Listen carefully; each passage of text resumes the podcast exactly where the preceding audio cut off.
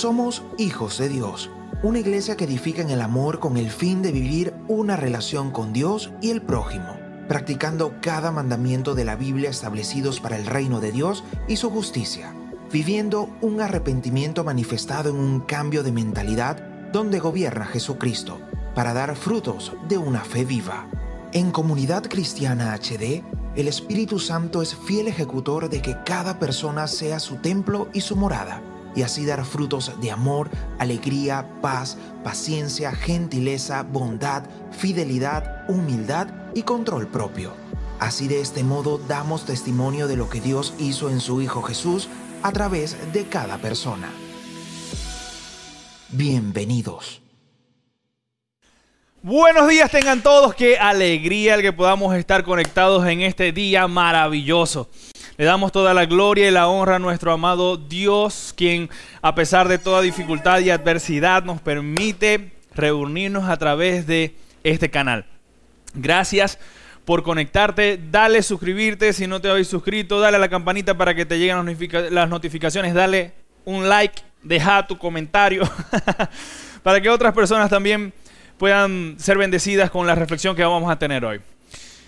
En estos días, una pregunta que ha venido repetidamente, eh, repetidamente por personas que me, han, que me han llegado de un lado, del otro lado.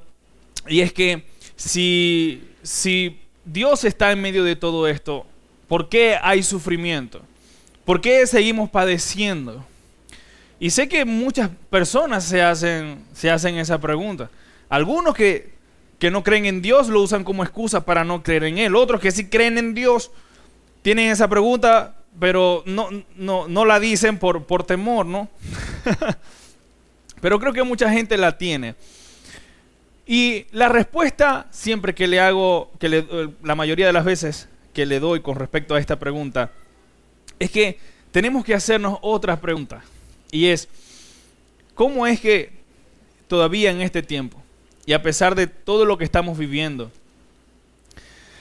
todavía hay gente dándole publicidad y respaldando el aborto.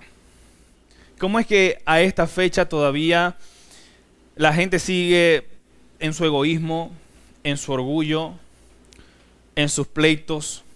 ¿Cómo es que a esta fecha la gente todavía no se vuelve a Dios? ¿Cómo es que todavía como pueblo no nos hemos llegado, no hemos llegado a Dios en arrepentimiento a decir, Señor, hemos fallado. Lo que, están lo, que, lo que está subiendo al cielo hoy son quejas y quejas y quejas de la gente. La gente ha tomado la pandemia como la oportunidad maravillosa de ver todas las series de Netflix. y en eso se ha pasado el tiempo cuando ahora estamos en un momento crucial en el que debemos volver a Dios. Porque yo te digo, yo, yo vivo en un sector donde casi no hay luz, pero cuando hay luz, eh, la gente no abre la Biblia, la gente prende sus parrandas. y eso a mí me preocupa un poco porque yo digo, si un evento como este no nos, no nos hace reflexionar, ¿qué nos hará reflexionar? ¿Qué te hace falta ver para que digamos, hey, realmente necesitamos de Dios? Pero cuando yo digo que necesitamos de Dios, no es solamente eh, decir necesitamos de Dios y, no nos preparamos espiritualmente, porque te digo que los eventos terrenales que vienen, toda adversidad terrenal, se va a vencer con nuestra arma espiritual. Nosotros debemos fortalecer nuestra oración, meditar en la palabra. Hoy en día es triste cómo, cómo hay personas que no, no, no creen en Dios, y oíme bien, porque mucha gente tiene fe. Pero ojalá podamos entender que la fe sola no es suficiente. El creer que existe en Dios no lo, es todo. Porque el mandamiento por excelencia no es creer en Dios, es amar a Dios. Y es muy diferente porque creer que Dios existe está bien. Eso es un buen paso. Dice Efesios 2 del 8 al 10 que por gracia soy salvo por medio de la fe. Entonces, anota esto ahí en tu cuaderno de, notas por medio de la fe, que la fe es el medio. Y esto no de vosotros, pues es donde Dios, no por obras para que nadie se gloríe, porque somos hechuras suyas creados en Cristo Jesús para buenas obras, las cuales Dios preparó de antemano para que anduviésemos en ellas. Entonces, esto habla de que nuestra fe es el medio el vehículo en el que nosotros nos conducimos hacia Dios, pero no es el destino. La fe es el medio obligatorio que tenemos para acercarnos a Dios, maravilloso, pero no es el destino, el destino es el amor. En Lucas 10, 27, cuando le, preguntaron a Jesús, eh, o cuando Jesús les decía que cuál era el mandamiento más importante de la ley, dice, amarás al Señor tu Dios con todo tu corazón, con toda tu alma y con toda tu fuerza y a tu prójimo como a ti mismo. Así que el más importante por encima de todo es la fe. Primera de Corintios 13, 13 dice, ahora permanecen la fe, la esperanza y el amor. Estos tres. Pero el mayor de ellos es el amor. La fe es el medio y es muy importante. Sin fe, dice Hebreos 11:6, que es imposible agradar a Dios. Pero sin amor, mucho menos. Entonces, ¿cómo nosotros mostramos amor? Eh, eso lo decía Jesús en Juan 14:21. ¿Quién es el que me ama? El que hace suyos mis mandamientos y los obedece. Y al que me ama, mi Padre también le amará, y yo le amaré y me manifestaré a él. Entonces, a mí me impresiona por un lado esto, que, que la gente se pregunte si, si todavía estamos sufriendo tanto, ¿dónde está Dios en medio de todo esto? Porque la gente todavía, y eso me impresionó mucho, hace unas semanas yo hice un video donde yo decía que Dios castiga, pero se deleita más en perdonar, en amar, en restaurar. Y me impresionó ver la cantidad de personas que no podían aceptar de que Dios castiga. Y yo dije, bueno, pero es que entonces no, no, las personas no están buscando conocer a Dios. Tienen a un Dios imaginario en su cabeza. Porque si, escúchame lo que te voy a decir, y esto es muy importante. Si vos creéis que existe un Dios, eso está bien. Una cosa es creer que existe Dios y otra es cosa conocer a Dios. Vos podéis creer que existe Dios, pero si no buscáis conocerlo en su palabra, meditar en ella diariamente, como dice Josué 1.8, nunca se apartará de tu boca este libro de la ley, sino que de día y de noche meditarás en él para que guardes y hagas conforme a todo lo que en él está escrito. Entonces harás prosperar tu camino y todo te saldrá bien. O el Salmo 1, bienaventurado el varón que no anduvo en consejos de malos, ni en camino de pecadores, ni en silla de escarnecedores se ha sentado, sino que en la ley de Jehová está su delicia y en su ley medita de día y de noche. Será como árbol plantado junto a corrientes de agua que da su fruto a su tiempo y su hoja no cae. Todo lo que hace prosperará. No así los malos que son como el tamo que arrebata el viento. Por lo tanto, no se levantarán los malos en el juicio ni los pecadores en la congregación de los justos, porque Jehová conoce el camino de los justos, mas la senda de los malos perecerá. Entonces, si hay, si hay personas que no todavía no se dignan a conocer a Dios, tienen a un Dios conveniente, al Dios que a mí me conviene, no es un Dios que me va a castigar cada vez que yo, yo peque. Dios de hecho te perdona, dice 1 Juan 1.9, que si confesamos nuestros pecados, Él es fiel y justo para perdonar nuestros pecados y limpiarnos de toda maldad. Él te perdona. Yo quiero decirte que si vos habéis pecado en cualquier cosa, si vos llegáis arrepentido a Dios, no importa lo que sea, Dios te ama tanto que te perdona. Y te perdona tanto que lo olvida para siempre y Dios tiene cosas nuevas y maravillosas para tu vida. Dice 2 Corintios 5, 17, de modo que si alguno está en Cristo, nueva criatura es. Las cosas viejas pasaron. He aquí todas son hechas nuevas. Así que Dios tiene cosas nuevas y maravillosas para tu vida.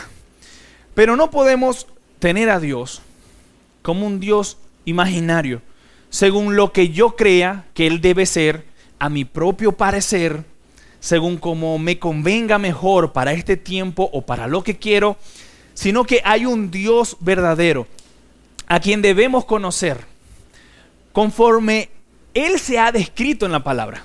Porque Hebreos 12, del 6 al 11, cuando a mí me decían, alguien me decía, Luis, me encantan tus videos, pero no estoy de acuerdo con que Dios castiga. Y yo le decía, bueno, de verdad que agradezco mucho tu comentario, pero en la Biblia, porque el asunto es como, cómo quiera yo que sea Dios, y otra cosa es cómo es Dios.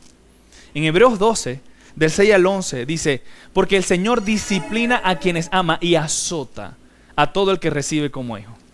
Lo que ustedes están sufriendo es para su propia disciplina, pues ustedes lo están tratando como hijos. Porque ¿qué hijo hay a quien su padre no disciplina? Pues así a ustedes se les deja sin la disciplina que todos reciben, entonces son bastardos y no hijos legítimos. en efecto, aunque nuestros padres humanos nos disciplinaban, los, respetábamos. ¿No hemos de someternos con mayor razón al Padre de los Espíritus para que vivamos? A mí me, disciplinaron a correazos y a muchos de ustedes también. Y a nosotros vemos a nuestros padres y le pedimos la bendición y los respetamos. ¿No hemos de, respetar más al Dios Todopoderoso que creó todas las cosas? claro que eh, nuestros padres humanos nos disciplinaban como mejor les parecía. Sigo en la cita. Pero Dios lo hace para nuestro propio bien, a fin de que participemos de su santidad. Ciertamente ninguna disciplina al momento de recibirla parece agradable, sino más bien penosa, pero luego produce una cosecha de justicia y paz para quienes han sido entrenados por ella. Hebreos 12 del 6 al 11. O el Salmo 89 del 32 al 33 que dice, con vara castigaré sus transgresiones y con azotes su iniquidad. Con todo jamás le negaré mi amor, ni mi fidelidad le faltará. Dios te ama pero Dios a quien ama disciplina. Dice, y eso también está en Proverbios capítulo 3, versículo 11. No menosprecies la disciplina del Señor ni te ofendas por sus reprensiones. Dice Proverbios 3:12, porque Dios disciplina a quienes ama, como corrige un padre a sus hijos. Proverbios 3:19 dice, yo, dice el mismo Dios, yo corrijo y disciplino a quienes amo, por lo tanto sé diligente y arrepiéntete de tu indiferencia. Y nosotros en el planeta Tierra, yo, quiero que vos te pongáis conmigo a ver esta situación. En medio de todo lo que está pasando, ¿la gente está buscando acercarse a Dios y cambiar o solamente está esperando que esto pase para seguir con su vida? Porque yo lo que estoy viendo en la mayoría de las personas es rogándole a Dios que esto pase para seguir en su vida mm, dándole la espalda al Dios que le están pidiendo que lo saque de esta situación. Y es terrible esto. Porque no podemos seguir distraídos así. Te digo que debemos fortalecernos en la fe. Estamos en una situación donde yo creo, y la palabra lo dice, que esto pronto va a pasar. Pero antes de que pronto pase, esto va a empeorar un poco más. ¿Estáis preparados para lo que viene? Porque debemos fortalecer nuestra fe. Debemos estar listos. Si un hombre desconocido viene, nadie le abre los brazos solamente esperando que el hombre sea amable. Porque no sabéis lo que va a pasar con ese hombre. Si vos sois prudente y ese hombre viene con cara de malo, al menos te cubrí. No sabes si te va a abrazar o te va a golpear. El hombre que viene ahorita, que es la circunstancia y la adversidad, viene a golpearte. Y debéis estar con los brazos arriba a, defenderte. El que esté con los brazos abajo, porque no fue prudente para ponerse en guardia, va a quedar knockout. Pero el que ponga sus puños arriba, para defenderse por la adversidad que viene. Va a poder vencer cualquier situación que venga en el nombre de Jesús. Porque su brazo izquierdo será la oración y la alabanza a Dios. Y su brazo derecho será el cumplimiento y la práctica de sus promesas. Hoy es día en que tenemos que orar mucho. Debemos alabar a Dios mucho. Debemos apagar los televisores, dejar de ver Netflix y empezar a encender nuestros corazones en la oración. Debemos empezar a apagar esos vallenatos de parranda y de despecho y empezar a encender las alabanzas a Dios. Eh, debemos empezar a, leer y a meditar en la palabra de Dios para que conozcamos quién es el Dios vivo. ¿Qué es lo que quiere de mí? Porque Dios quiere que vos perdonéis. Dios quiere que vos honréis a tus padres. Que no guardéis rencor en tu corazón. Que dejemos toda mentira, todo adulterio, todo engaño, todo egoísmo. Dios quiere que nosotros en este momento vayamos humillados ante su presencia y digamos, Señor, quiero hacer tu voluntad. Mostrame porque quiero someterme a ti en este momento, porque quiero vencer toda adversidad. No es por tus fuerzas que vas a vencer esta, adversidad que viene. Es por la fuerza de Dios. Alzaré mis ojos a los montes, dice el Salmo 121. ¿De dónde vendrá mi socorro? Mi socorro viene de Jehová que hizo los cielos y la tierra. No dará tus pies resbaladero, ni se dormirá el que te guarda. He aquí no se adormecerá, ni dormirá el que guarda a Israel. Jehová es tu guardador. Jehová es tu sombra, tu mano derecha. El sol no te fatigará de día, ni la luna de noche. Jehová te librará de todo mal. Él guardará tu alma. Jehová guardará tu salida y tu entrada, desde ahora y para siempre. Amén. Así que nosotros tenemos que tener fe en que existe un Dios, pero debemos saber que el destino de esa fe es el amor. Debemos amar a Dios por sobre todas las cosas. La pregunta que tenéis que hacerte vos hoy es, ante cualquier adversidad, ¿yo voy a amar a Dios? Porque lo que yo veo es que cada quien está haciendo haciéndose el Dios imaginario de que le va a complacer en todo lo que quiere. Y te digo, Dios no es Santa Claus. Dios es Dios soberano, a quien nosotros nos tenemos que someter. Nosotros nos sometemos a Él y no Dios se somete a nosotros. A Él sea la gloria, a Él sea el poder, el honor. Entonces vos tenéis que ver si realmente lo que vos tenés en tu corazón es un Santa Claus que vos hacéis la lista y te tiene que complacer en todo, o tenés a un Dios a quien nos sometemos a su voluntad. Porque Él es un Dios vivo, real y verdadero, que tiene planes buenos y maravillosos para tu vida, pero para aquellos que son fieles a sus mandamientos. En efecto, dice Jeremías 29:11, yo sé muy bien lo que tengo planeado para ustedes, dice el Señor. Son planes para su bienestar y no para su mal. Son planes de darles un futuro y una esperanza. En este tiempo, Dios está llamándonos a todos nosotros a que le pidamos perdón, a que nos arrepentamos, a que oremos con fervor. Porque te digo, las empresas que vos jamás en la vida pensaste que iban a caer, las vas a ver caer ahora. Viene un juicio para las grandes empresas del mundo, para la gente poderosa. Dice Santiago capítulo 5, del 1 al 6. Ahora escuchen ustedes los ricos. Lloren a gritos por las calamidades que se les vienen encima. Se ha podrido su riqueza y sus ropas están comidas por las polillas. se han oxidado su oro y su plata. ¿Sabéis que el oro es un metal que no se oxida? Sin embargo, Dios va a hacer que se oxide ese oro. Donde la gente tenía su seguridad en las riquezas, en las finanzas, en sus, en, sus empresas, se va a oxidar. El que confía en su propio dinero se va a hundir. Pero el que confía en Dios, los, los justos van a reverdecer como las hojas en primavera. Todo el que confíe en Dios, el que tenga su fe en Él, y llámese que confíe en Dios aquel que ora fervientemente, que le alaba, que practica sus mandamientos. Aquel que sabe que el Señor no es un cuerpo guindado en la pared, que ahí no está la salvación, sino que la salvación está en practicar cada una de las enseñanzas de aquel que resucitó. Ahí está la salvación. Vos hoy tenés que tomar una decisión. Porque esta circunstancia y esta adversidad no está jugando carrito. Mientras nosotros estamos distraídos, apurados, viéndonos, viendo todas las series de Netflix, ¿cuál es la más famosa de Netflix? La, la española, ¿cómo se llama? La casa de papel.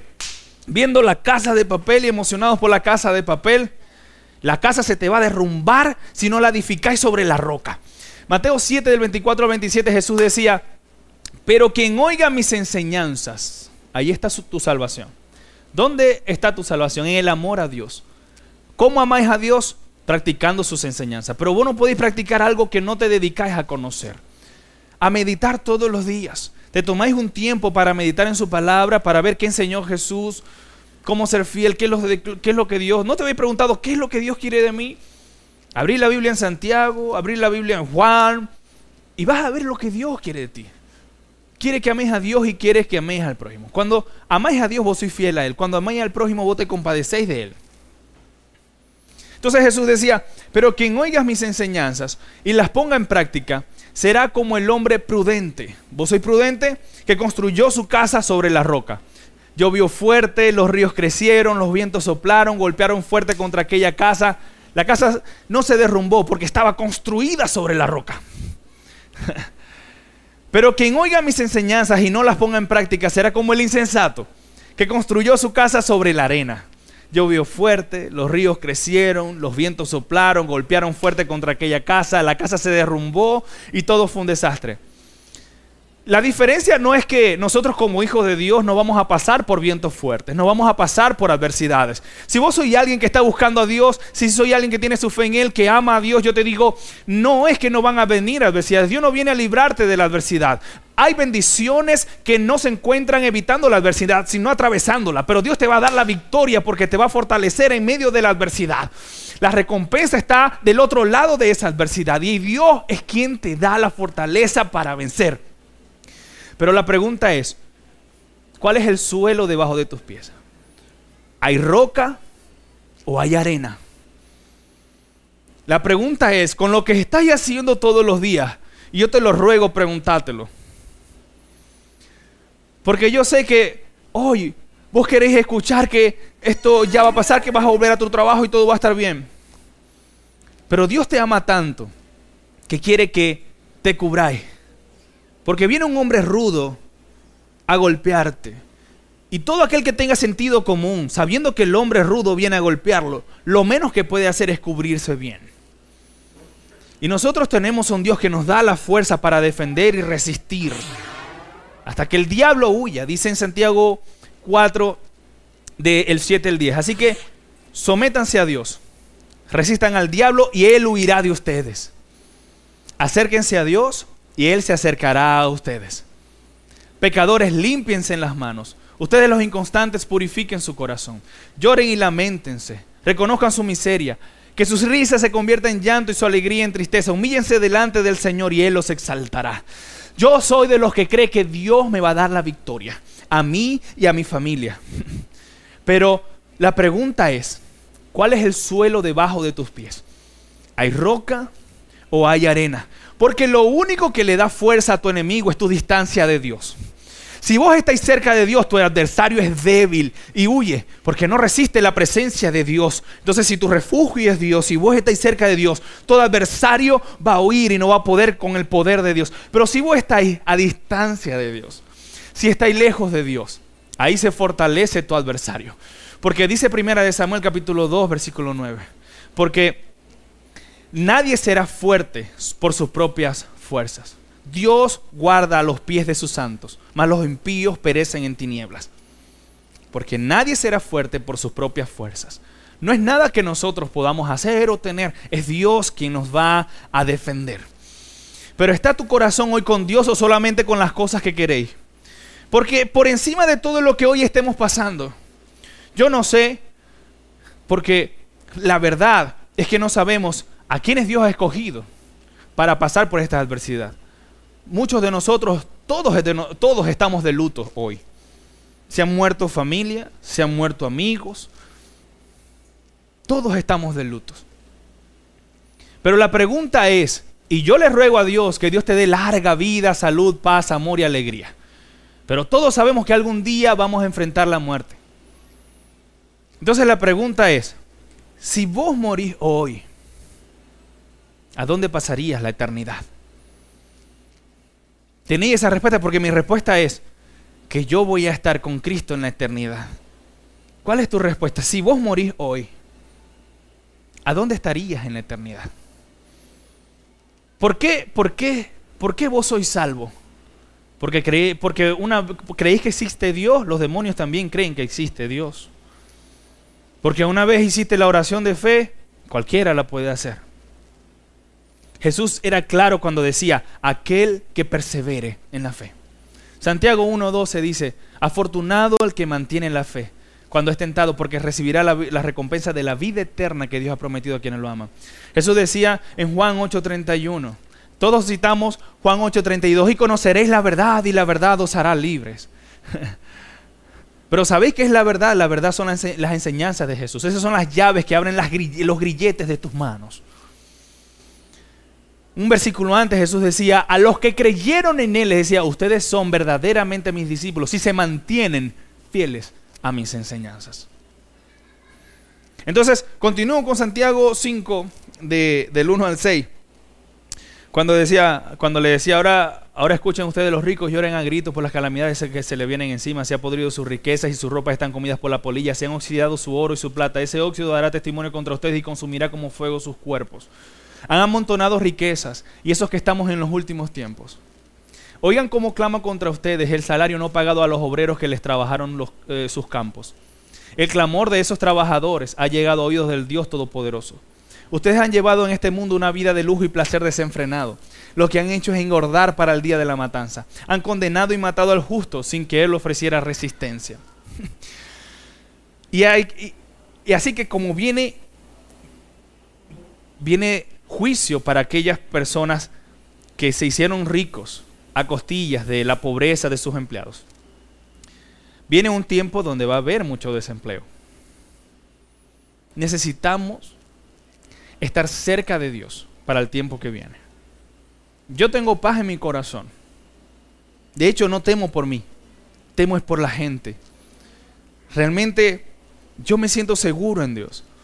Pero tengo el temor por la gente, porque la gente me, impresiona, porque sigue tan, tan emocionada viendo todas las películas que pueda, pero no buscando de Dios.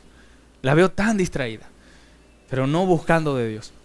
Y eso sí me preocupa y me duele, porque sé que esto pronto va a pasar, pero antes de que pronto pase, antes de que lleguemos a un nuevo puerto, viene una ola más fuerte en medio de esta tormenta. Y necesitáis estar con los brazos arriba, defendiéndote, cerca de Dios, porque Dios te va a dar la fuerza para vencer. En Santiago 5, del 7 al 8, el Señor nos da este mensaje. Por tanto, hermanos míos, tengan paciencia hasta la venida del Señor. Miren cómo espera el agricultor a que la tierra dé su precioso fruto y con qué paciencia guarda las temporadas de lluvia. Así también ustedes manténganse firmes y aguarden con paciencia la venida del Señor que ya se acerca. ¿Sabéis que la palabra paciencia tiene una definición bien singular en el diccionario? Lo podéis buscar en Google. Paciencia significa que es la capacidad de sufrir y tolerar desgracias y adversidades o cosas molestas u ofensivas, sin quejarse ni rebelarse. vale la pena repetirlo. Paciencia es la capacidad de sufrir y tolerar desgracias y adversidades o cosas molestas u ofensivas, sin quejarse ni rebelarse. Entonces, en este medio de esta adversidad, hay personas que se han revelado a Dios y, han dicho, ¿dónde está Dios entonces? Pero esto yo lo he visto siempre. Cuando toda la economía estaba muy bien, y yo recuerdo, porque yo salí a evangelizar, a, decirle a la gente, hay un Dios todopoderoso que te ama, que te sostiene. Y la gente con arrogancia me respondía, yo no necesito a Dios, yo lo que necesito, eh, es trabajar. Porque gracias a mi trabajo es que yo tengo y gano. Así que no necesito a Dios. ¿Dónde está Dios si todo lo produzco soy yo? ¿Cuántas personas nos respondieron así?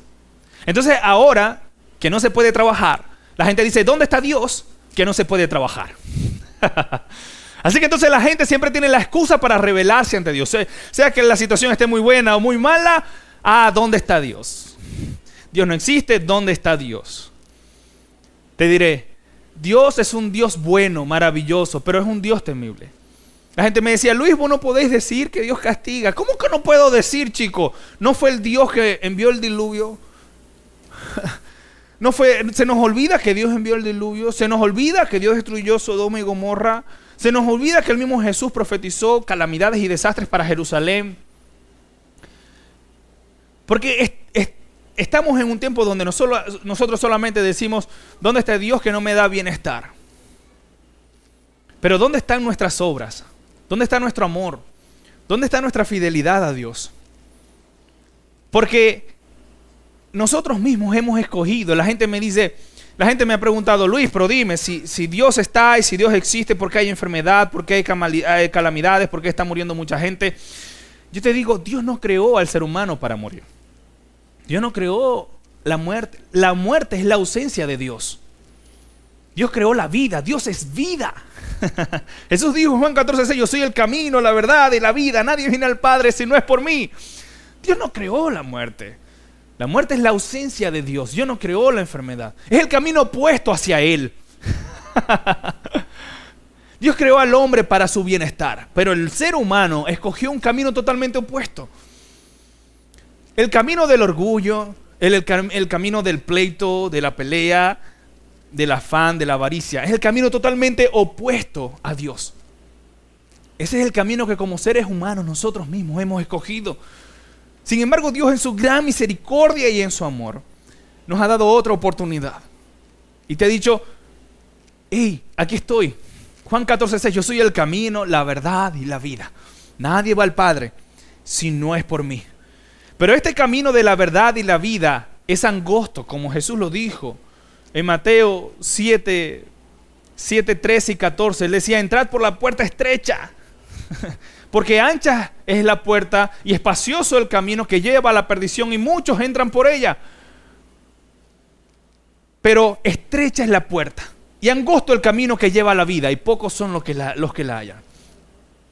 Porque no es fácil perdonar, no es fácil amar a quien te hizo mal, no es fácil pagar bien por mal, no es fácil ser fiel a Dios, no es fácil orar cuando no tenemos ganas, no es fácil decir, Señor, te seré fiel aún en medio de toda la adversidad, en medio, del luto, del hambre, del dolor. No es fácil, la puerta es estrecha. Pero hoy tiene que tomar una decisión. Porque no es Dios quien escogió eh, las calamidades para el ser humano. Fue el ser humano quien las ha escogido reiteradas veces porque en medio las cosas se nos acomodan y se nos olvida todo lo que hemos pasado. Hoy tenemos que tomar una decisión y es de amar a Dios.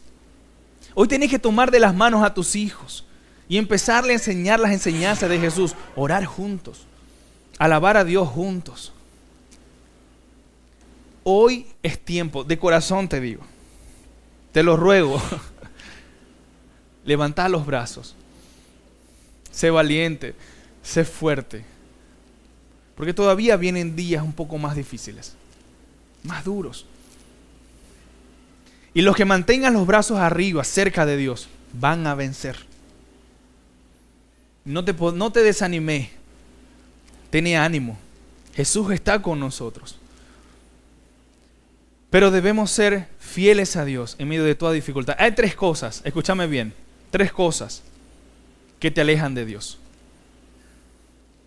Jesús lo explicaba de esta forma en Mateo capítulo 2 del 1 al 9. Dice que pronto se, reunió, una gran multitud alrededor de él. Y él, así que él entró en una barca, se sentó allí y enseñó mientras la gente estaba de pie en la orilla. Y contó muchas historias en forma de parábolas como la siguiente un agricultor salió a sembrar. Mientras esparcía las semillas en el campo, unas cayeron sobre el camino y las aves vinieron y se las comieron. Otras cayeron en tierra poco profunda con roca debajo de ellas. Las, semillas germinaron con rapidez porque la tierra era poco profunda. Pero pronto las plantas se marchitaron bajo el calor del sol porque no tenía raíces profundas. Otras semillas cayeron entre los espinos, los cuales crecieron y ahogaron los brotes. Pero otras semillas cayeron en tierra fértil, la cual produjeron una cosecha de 30, de 60 y hasta 100 veces más numerosa de lo que se había sembrado. Y más adelante en Mateo, Mateo 2 del 18, Mateo, perdón, 12, del 18 al 23, Mateo 13, gracias Mayra, Mayra ahí está ahí, Mayra está fajada estudiándose los versículos conmigo. Esta cita está en Mateo 13 del 2 al 9. Y en Mateo 13 del 18 al 23, el Señor la explica y dice, ah, escuchen ahora la explicación de la parábola acerca del agricultor que salió a sembrar.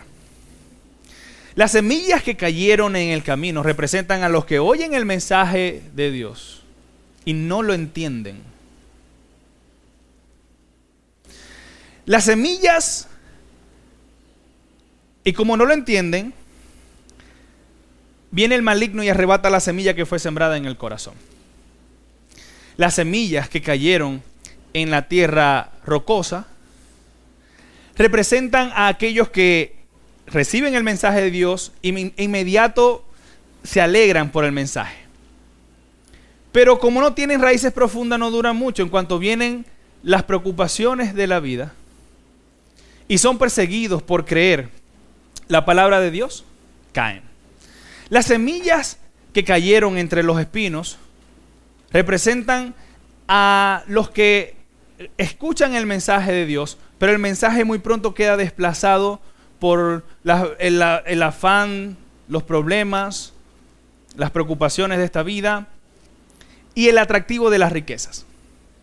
Pero las semillas que cayeron en la buena tierra representan a aquellos que en verdad oyen y entienden el mensaje de Dios y producen una cosecha de 30, 60 y hasta 100 veces más numerosa de lo que se había sembrado. Entonces cuando, cuando habla de que no entendieron, no es que solamente no entendieron, sino que no les importó entender.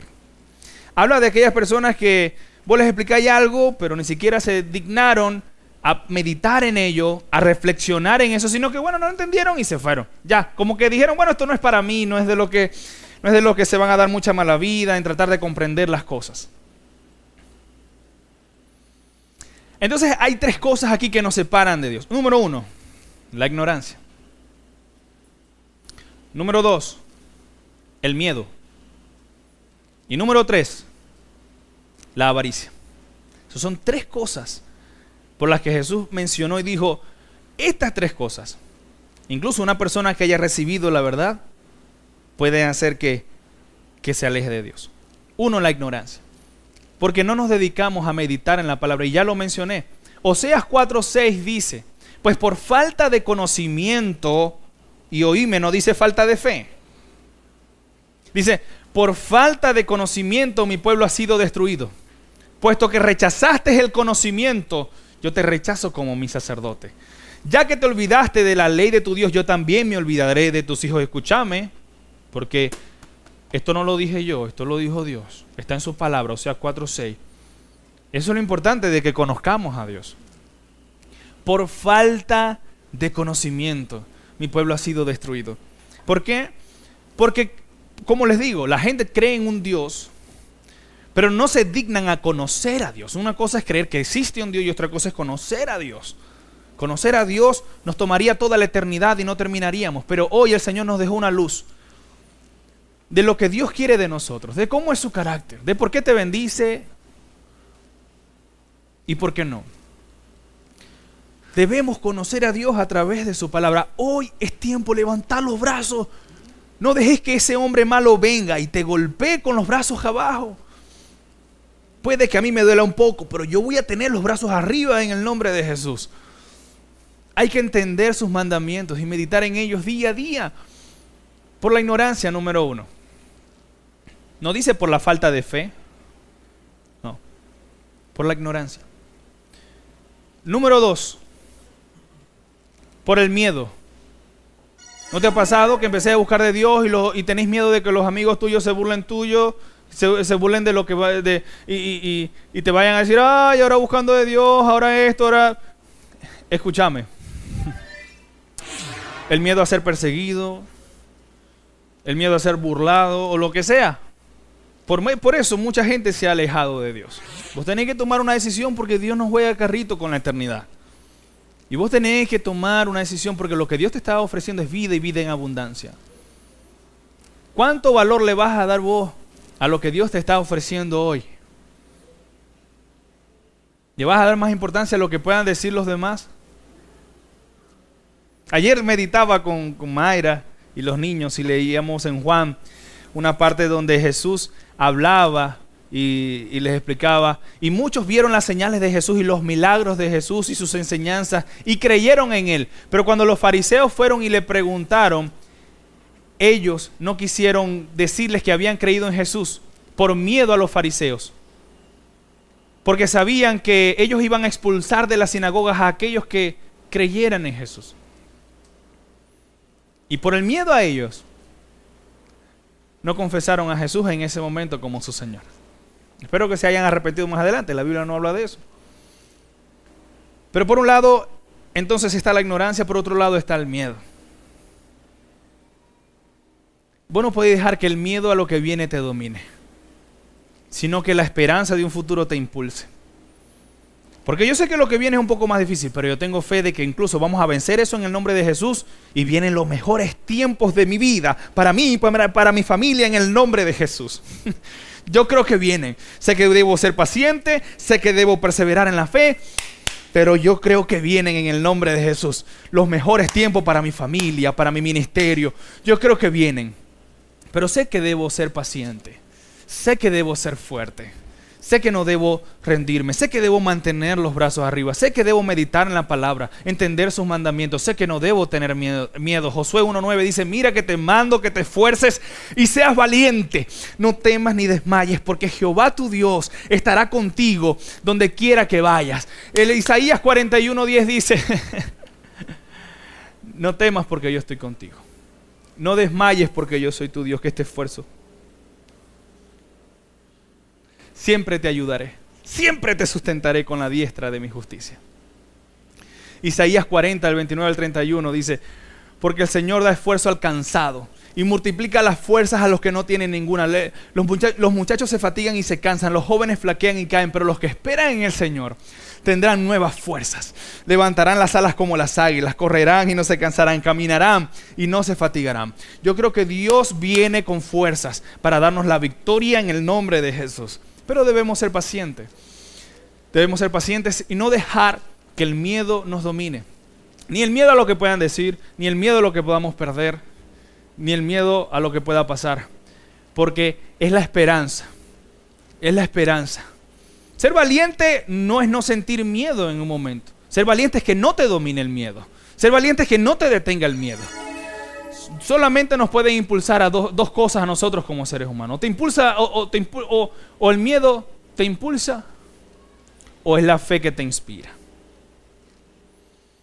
El miedo a que no te pase algo o la esperanza certera de que algo bueno va a pasar.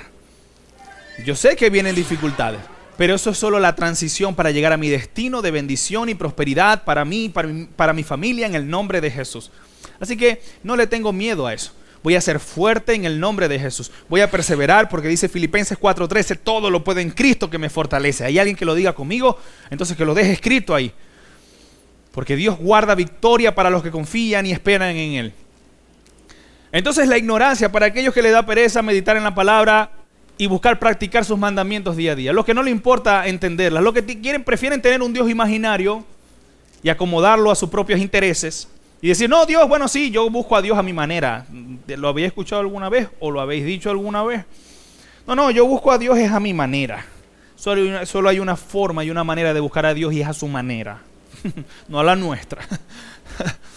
por otro lado, el miedo. El miedo por los problemas de esta vida. El miedo a tener problemas, el miedo a ser perseguido. Vos tenés que tener a Dios por sobre todas las cosas o no. Con Dios es o todo o nada. Y número tres, la avaricia. Mucha gente abandona a Dios por el afán del prestigio de, de este mundo de querer figurar más con los amigos que se impresionen por el, carro que voy a manejar, por la, la casa que voy a tener, el lugar donde voy a vivir, la empresa, todo. Escúchame, eso tiene que cambiar ahora. Eso tiene que cambiar ahora. Hay tres cosas, y te lo repito, que te separan de Dios. Número uno, es la ignorancia. Número dos, es el miedo. El miedo a, ser perseguido y el miedo a los problemas. Y número tres, las preocupaciones de esta vida y el afán de las riquezas. Esas son las tres cosas que te alejan de Dios. Y vos tenés que tomar una decisión firme y segura ahora. Si realmente Dios es lo más importante en tu vida. Porque Dios es tan grande que no cabe en un segundo lugar. El puesto del segundo lugar es muy chiquito para Él. Dios es grande y quiere el trono de tu corazón. Él es el rey. Si no lo vas a sentar en tu trono, en el trono de tu corazón, entonces Él no se va a sentar en ninguna otra silla que tengáis por ahí, de segundo y de tercer lugar. Dios viene a sentarse en el trono de, tu corazón. Y vos tenés que tomar una decisión firme. Si va a dejar que entonces que, el amor a las riquezas Dice Hebreos 13:5, no amen el dinero, sino conténtense con lo que tienen. Porque Dios dijo, nunca te abandonaré ni te dejaré solo. Si tu amor está en Dios y no en las riquezas, entonces Dios te va a sostener. Pero si tu amor está en, las riquezas y es todo lo que vos pensáis, tengo que hacer, tengo que no sé qué, eh, lograr y todo, sea trigeló con doble guau, te vas a meter en tremendo lío. Mateo 6 del 25 al 34 Jesús dijo, por eso les digo, no se preocupen por la comida ni por la bebida que necesitan para vivir ni por la ropa que se van a poner. Ciertamente la vida es más que la comida y el cuerpo más que la ropa. Miren a las aves del cielo. Ellas no siembran ni cosechan ni guardan nada en granero, sin embargo su Padre que está en el cielo les da alimento. ¿No valen ustedes mucho más que ellas? ¿Quién de ustedes, por más que se preocupe, va a añadir una hora a su vida? ¿O por qué se preocupan por la ropa que se van a poner? Miren a los lirios que crecen en el campo, ellos no trabajan ni hilan para hacer sus vestidos, sin embargo les aseguro que ni siquiera el rey Salomón con toda su gloria se vistió como uno de ellos. Así que si Dios así viste a todo lo que crece en el campo, que hoy tiene vida y mañana será hecha de un horno, ¿no hará mucho más por ustedes? No sean gente de poca fe. Así que no se preocupen ni digan qué vamos a comer o qué vamos a beber o qué tipo de ropa vamos a usar. La gente que no conoce a Dios trata de conseguir esas cosas, pero ustedes tienen a su Padre que está en el cielo, que Él sabe que necesitan todo esto. Mas buscad primeramente el reino de Dios y su justicia, y todas estas cosas vendrán por añadidura. No os afanéis por el día de mañana, porque el día de mañana traerá su propio afán. Basta cada día su propio mal. Así que hoy nos concentramos en levantar los brazos, en fortalecernos en Dios. En el brazo izquierdo, la fe, las alabanzas, la oración. En, el brazo derecho, en la meditación para practicar sus enseñanzas. Ningún adversario nos podrá derribar, porque tenemos a un Dios todopoderoso que nos fortalece y nos da la victoria. Dice Eclesiastés capítulo 5 del 10 al 17. El que ama el dinero nunca se satisface con lo que tiene. Siempre quiere más y más. Eso tampoco tiene sentido. Entre más riqueza se tiene, más gastos hay. Lo único que se gana con tener riquezas es, es, contemplarlas. El trabajador llega a casa y duerme tranquilo, tenga poco o mucho que comer, pero el rico no puede dormir porque sus riquezas le traen muchas preocupaciones. Hay algo muy triste que he visto que sucede bajo el sol. Hay gente que acumula riquezas en perjuicio propio. Pues hacen un mal negocio, lo pierden todo y no le queda nada para dejar a sus hijos. Nada trajimos al nacer y nada nos llevamos al morir. La gente trabaja muy duro para conseguir cosas, pero cuando mueren no pueden llevarse nada. Eso es muy triste. Uno se va del mundo de la misma forma en que llegó. Entonces, ¿qué saca uno de su intento de querer atrapar el viento? Solo consigue días llenos de tristeza y dolor y al final queda uno frustrado, enfermo y enojado. Eso está en Eclesiastes capítulo 5 del 10 al 17. Ay, eso no es la vida que quiero para nosotros. Ahora, yo no estoy diciendo que Dios no tiene bendiciones para nosotros. Yo creo que después de esta adversidad y esta ola más fuerte que viene, yo creo que Dios viene con bendiciones grandes para nuestra familia y para nuestras vidas. Amén, para los que hemos perseverado. Yo creo en eso. Yo creo fielmente en eso. Pero eso viene como consecuencia, no por mi amor a la, riqueza, sino que mi amor a Dios y mi fidelidad a Él, mi disciplina, va a traer como consecuencia esas bendiciones. En, Proverbios capítulo 3, del, del 13 al 26, dice, bienaventurado el hombre que haya la sabiduría, para los que no tienen pereza en meditar la palabra de Dios, para que los que no, no son indolentes, porque hay mucha gente que es inteligente, pero indolente. Son muy inteligentes, pero a la hora de meditar en la palabra de Dios no se toman el tiempo, no procuran entenderla y reflexionar en ella para luego decir, ok, ¿qué cambios voy a hacer a mi vida con respecto a esto? ¿Cómo lo voy a aplicar a mi vida? No, no lo hacen. A eso se refiere Jesús, a los que no entendieron, a los que no, no les dolía la palabra. Escúchame, ningún milagro está por encima de la verdad. Es más importante decir la verdad que hacer milagros. ¿Por qué te digo esto? Mira, Juan el Bautista fue un hombre que no hizo ningún milagro, ninguno. Elías hizo descender fuego del cielo, Pedro caminó sobre las aguas, Moisés abrió el mar en dos, brotó agua, hizo brotar agua del desierto, Elías levantó un muerto. Y el, y el profeta eh, em, Juan el Bautista no hizo ningún milagro. Sin embargo, Jesús dijo, no ha nacido un hombre más grande que este. Y lo dijo de Juan el Bautista. ¿Y saben por qué? porque Él dijo la verdad. Así que ningún milagro que pueda suceder, suceder ahora será más grande y más poderoso que recibir la verdad que se te está dando ahora con la palabra de Dios. Porque alguien te puede sanar ahora, pero algún día vamos a envejecer y a morir. Alguien te puede dar un milagro financiero ahora, pero algún día también se va a acabar. Algún día vamos a morir, esta generación va a pasar. Pero la palabra de la verdad te da vida y vida eterna y vida que no se agota ni se acaba. Ningún milagro terrenal está por encima de la verdad de Dios. No hay nada que podáis estar pidiendo a Dios que necesitéis en esta tierra más grande que la verdad que Dios te está dando hoy. Que Jesús es el camino a la vida eterna. Que debemos meditar en su palabra. Pero la decisión es tuya. Proverbios 3 del, del 13 al 26 dice, bienaventurado el hombre que, que haya la sabiduría y el hombre que adquiere entendimiento, porque su ganancia es mejor que la ganancia de la plata y su utilidad es mejor que el oro fino. Es más preciosa que las joyas y nada de lo que puedes desear se compara a ella. Larga vida y en su mano derecha y en su mano izquierda riquezas y honra. Todos sus caminos son caminos agradables y sus sendas paz. Es árbol de vida para los que de ella echan mano y felices son los que la abrazan. Con sabiduría fundó el Señor la tierra, con inteligencia estableció, estableció los cielos, con sus conocimientos los abismos fueron divididos y los cielos destilan rocíos. Hijo mío, no se aparten estas cosas de tus ojos. Guarda la prudencia y la discreción y serán vida para tu alma y adorno para tu cuello. Entonces andarás con seguridad por tu camino y no tropezará tu pie. Cuando te acuestes, no tendrás temor. Si te acostarás y será dulce tu sueño. No, no temerás al pavor repentino ni el ataque de los impíos cuando vengan, porque el Señor será tu confianza y Él guardará tu pie de ser apresado. Dios es grande, que guarda maravillosas bendiciones para vos. Que Dios te bendiga, te prospere, que te dé salud en el nombre de Jesús y que tengáis el mejor día de tu vida. Dios te guarde, suscríbete, dale a la campanita. Nos vemos. Dios te bendiga. Somos hijos de Dios, una iglesia que edifica en el amor con el fin de vivir una relación con Dios y el prójimo, practicando cada mandamiento de la Biblia establecidos para el reino de Dios y su justicia, viviendo un arrepentimiento manifestado en un cambio de mentalidad donde gobierna Jesucristo, para dar frutos de una fe viva. En Comunidad Cristiana HD, el Espíritu Santo es fiel ejecutor de que cada persona sea su templo y su morada, y así dar frutos de amor, alegría, paz, paciencia, gentileza, bondad, fidelidad, humildad y control propio. Así de este modo damos testimonio de lo que Dios hizo en su Hijo Jesús a través de cada persona.